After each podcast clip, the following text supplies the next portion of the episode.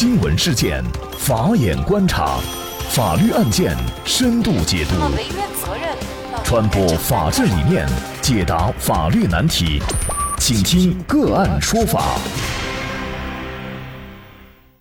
大家好，感谢收听个案说法，我是方红。今天呢，我们跟大家来关注女孩乘货拉拉搬家跳车身亡，律师认为驾驶员有重大嫌疑。据封面新闻报道，二月五号腊月二十四，叔叔老车说，当天晚上我还请侄女来家里过小年，一家人开开心心，没有任何异常。晚饭的时候，侄女车莎莎说，她第二天就要搬家，从长沙岳麓区的天一美庭小区搬到岳麓区的梅西国际公寓。这次搬家是考虑到离公司更近。莎莎父母在农村，弟弟在读书，家境不宽裕。好在莎莎每月加上绩效近两万元的工资，可以切实减轻家里的负担。莎莎的家人说，莎莎耍了男朋友，家在广西，他们计划今年年底买房。二月六号，车莎莎开始搬家，她是通过货拉拉平台下的单。当晚九月十七号，车莎莎坐上了货拉拉派单司机周某某的面包车，前往十公里远的新家梅西国际公寓。九点二十四分，莎莎还在工作群和同事们互动，看不出有丝毫的异常。九点三十分，货拉拉司机周某某拨打了幺二零和幺幺零，称莎莎在岳麓区曲苑路跳车了。幺二零赶到事发时，莎莎已经倒在了血泊中，昏迷不醒，被紧急送到医院抢救。抢救室里，莎莎面部浮肿，已喊不答应，生命体征多项指标已不正常。二月十号，医生宣布莎莎经抢救无效死亡。一切来得太突然，大家都觉得不可思议。搬家当晚到底发生了什么？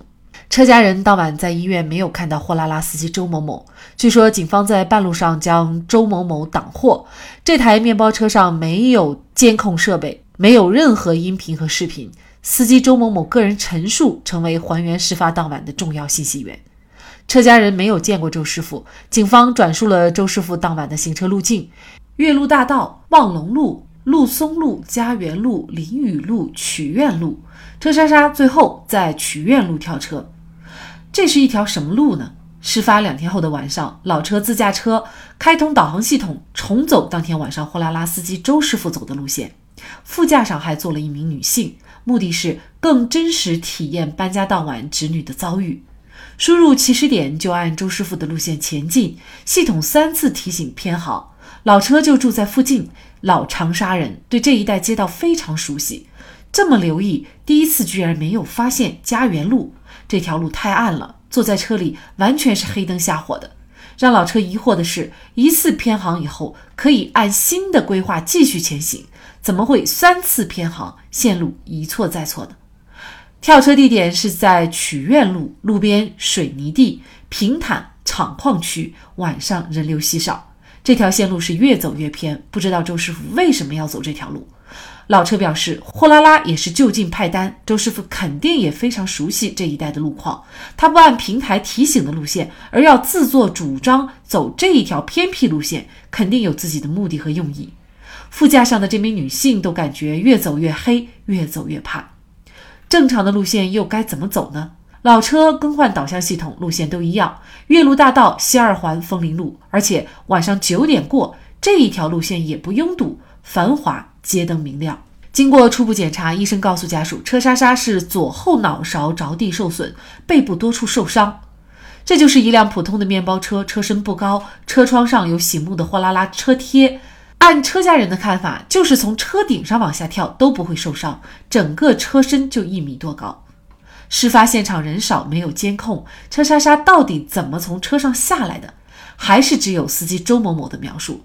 家属了解，周某某上路带着一定的情绪，原因是什么呢？车莎莎通过平台支付了三十九元，平台再给周某某补贴十二元，在一个省会城市跑这么一趟，车主可能觉得真没赚头。他们为什么要接这个单呢？如果货方搬下楼再搬上楼，可在平台之外向货方另外要钱。老车向封面新闻记者表示，侄女住在一楼，又在路边，加之单身汉东西又少，就没有让周某搬东西上车。周某某向警方陈述，因为没有帮助搬运东西，也没有借口另外要钱，上车后就有一定情绪。发生这么大的事，车家开始艰难地寻找线索。这时他们才发现，网上查不到货拉拉平台任何电话。车家人下载了货拉拉 App，而且下单说有一笔单子出现了问题。通过这种办法，才联系上货拉拉平台。二月二十一号晚上二十二点十四分，货拉拉 App 官方微博发布说明称，二月十一号和家属善后事宜展开了第一次商谈，但是遗憾没有能够达成一致，双方约定在春节假期以后继续商谈。目前长沙警方对该事件的调查仍然持续，尚未形成定性结论。货拉拉将继续全力配合警方工作。对于在该事件中平台应当承担的责任，货拉拉绝不会有一丝的逃避。家属方转述，尽管尚未立案，但是警方还是按照刑事案件在侦办。家属称，司机已经被释放，而暂未获得警方的证实。那么，本案周某某被追究刑事责任的可能性有多大？案件达到什么程度才能对周某某进行立案追查？货拉拉作为网约车平台，又该为此事承担怎样的责任？就这相关的法律问题，今天呢，我们就邀请北京市京师律师事务所高级合伙人范晨律师和我们一起来聊一下。范律师您好，非常荣幸啊，又跟大家见面，呃，聊一个比较热点的一个呃一个事件。嗯，确实，这个事情呢，自报道以后呢。很多网民啊都在关注，那么其中有一点呢，就是到底这个女孩是怎么死的，成为大家在分析的一个呃关键点啊。那么很多人呢都怀疑这个司机周某某呢有作案嫌疑，但是呢目前却没有证据。那么面包车上呢，据说也没有监控设备，也没有任何的音频、视频。而且只有周某某司机一个人的这个陈述，成为还原事发当晚的一个重要的信息源。所以呢，这个案件呢，据媒体报道还没有立案，但是警方还是按照刑事案件在侦办。因为您是做这个刑事方面的案件，非常的专业啊。那么对于本案当中周某某，您觉得他的作案嫌疑有多大，或者说他可能会被追究刑事责任的可能性有多大呢？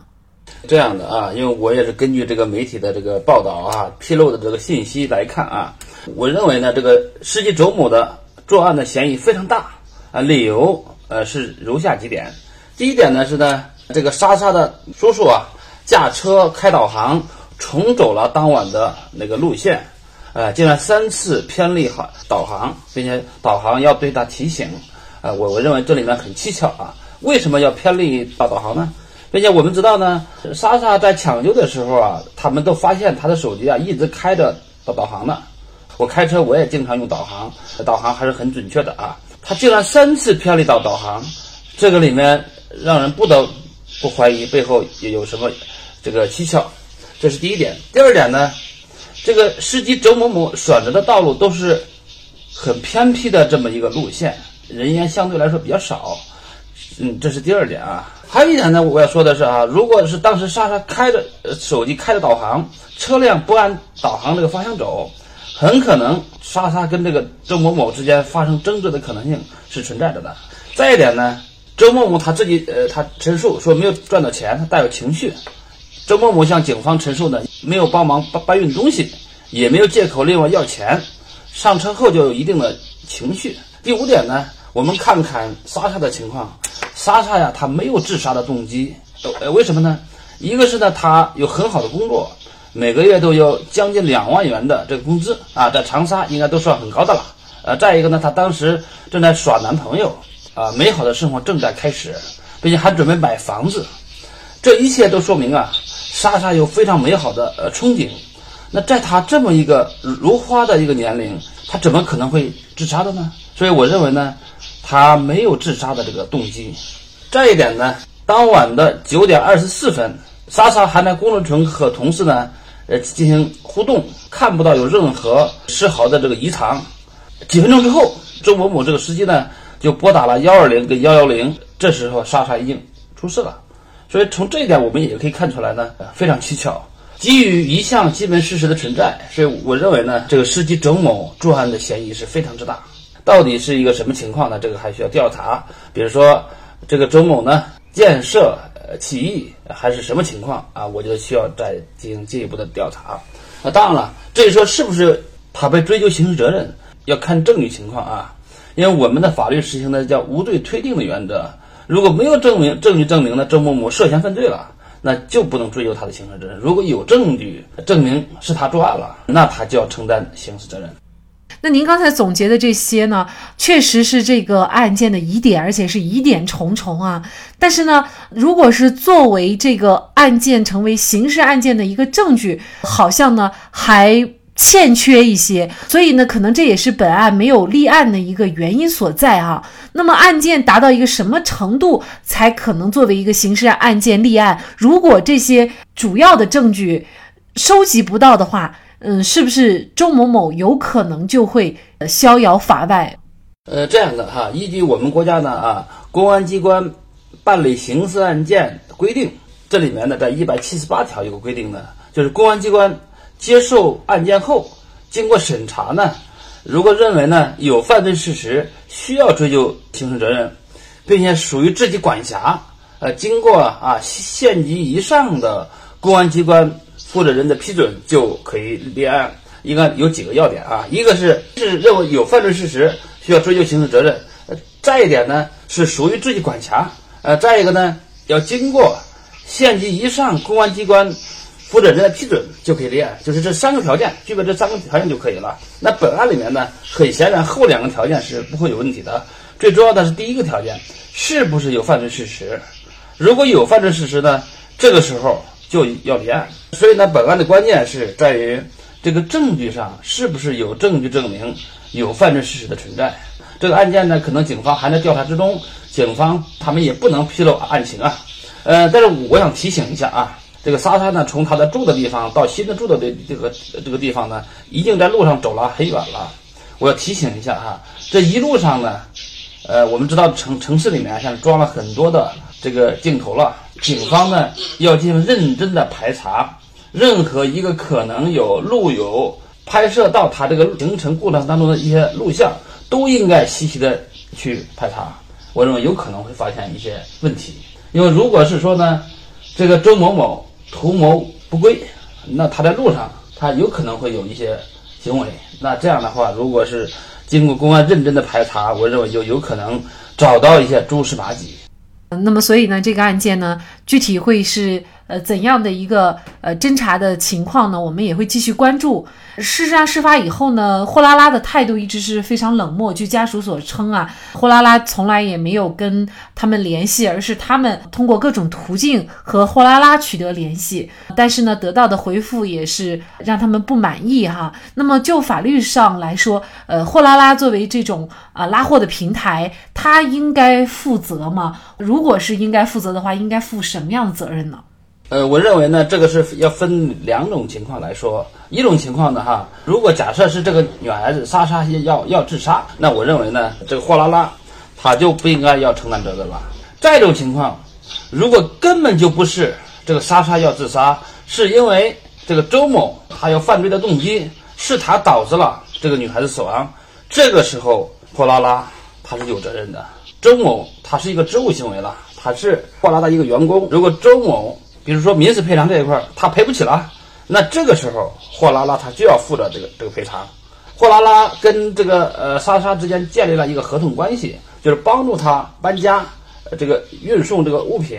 这个时候呢，如果是按照他们双方的约定，莎莎可以乘坐这个车。这个时候呢，货拉拉这一方有保障莎莎人身安全的这个责任。如果对方呢没有尽到这个责任，并且货拉拉派的这个人还有犯罪的这个呃事实存在，那这时候货拉拉他要承担赔偿责任是没问题的。那像货拉拉这样的一个搬家的网约车平台，那么它呢，据记者调查，费用收取的也比较低。那么司机呢，他主要是靠搬货才能赚到钱。那么本身它这样的一种设置，呃，是否会存在一些安全隐患？那比如说，因为这个女孩她所搬的新家呢，在一楼又不需要司机来搬家，那么司机可能他就跑这一趟还赚不到什么钱。那么因此呢，他就产生了情绪，也就是跟客户之间的这种对抗。呃，您怎么看？呃，货拉拉这样的一个呃服务的方式，我认为啊，确实像货拉拉这样对待自己的员工啊，这个方式应该是存在着一些风险的。这个风险就在于说，一方面，这周某他不不但要开车，还要去搬货，这一趟才能挣到一点钱。而搬货这个事儿啊，不是所有的都有的。那如果是比如像本本案里面就是这样，他在一楼啊，他家的东西又不多，这个时候根本就不需要司机帮他的搬货，他自己搬了就可以了嘛，对吧？本案里面就是这样的。那这个时候呢，对司机来说啊，他就觉得我我跑一趟是太不值当了，为什么收的费用太低了啊？事实上，所以我认为呢，这里面就可能会涉嫌到一些不正当的一些竞争了，因为收取费用太低了，所以这个安排它肯定是存在着隐患的。我们也经历过一些搬迁公司呢，你是专职司机，你就你就是开车把车你开好，这是你最重要的事情。搬运工就是搬运的，我认为这这两者分分开来还是很有必要的，并且服务上呢，也有可能这个司机呢为了多挣挣到一些钱，制造出一一些事端出来，比如说要多搬几趟啊，他才能嗯多多挣点钱啊。所以我认为呢，这个行业主管部门应该对货拉拉这个行为呢进行检查。看是不是存在的一些损害员工、损害客户的一些情况，嗯，来进行处理。我们希望呢，这个案件呢能有一个突破啊！到底这个女这这么一个如花的一个女孩子的死亡，应该要查清真相，呃，谁应该承担责任？一定要让她付出代价。嗯，确实。那么最新消息是呢，当地已经成立了专案组调查，调查结果呢也将及时向社会公布。货拉拉车上发生人命，家属称货拉拉迟迟没有联系他们。而对于这样一个全国关注的命案，在货拉拉官方的回应中，竟没有看到丝毫的反省和对存在问题进行内部的调查和整改的言辞。据了解，滴滴今年年初就已经完成了十五亿元的 A 轮融资，货运平台满帮集团也获得了十七亿美元的融资。网约车平台在收割巨大利润的时候，是否应该把更多的心思用在客户的安全上？守不住安全的底线，谈发展都是空中楼阁。好，在这里再一次感谢北京市京师律师事务所高级合伙人范晨律师。如果在使用货拉拉或者是其他网约车的过程当中有踩过坑的用户要吐槽的，也欢迎大家给我们留言。那更多的案件解读以及呢我们的线上视频讲法内容呢，欢迎大家关注我们个案说法的微信公众号。另外，您有一些法律问题需要咨询，都欢迎您添加幺五九七四八二七四六七这部手机号的微信号向我们进行咨询，我们会将您的问题转给我们专业资深的律师进行解答。好，感谢您的收听，我们下期节目再见。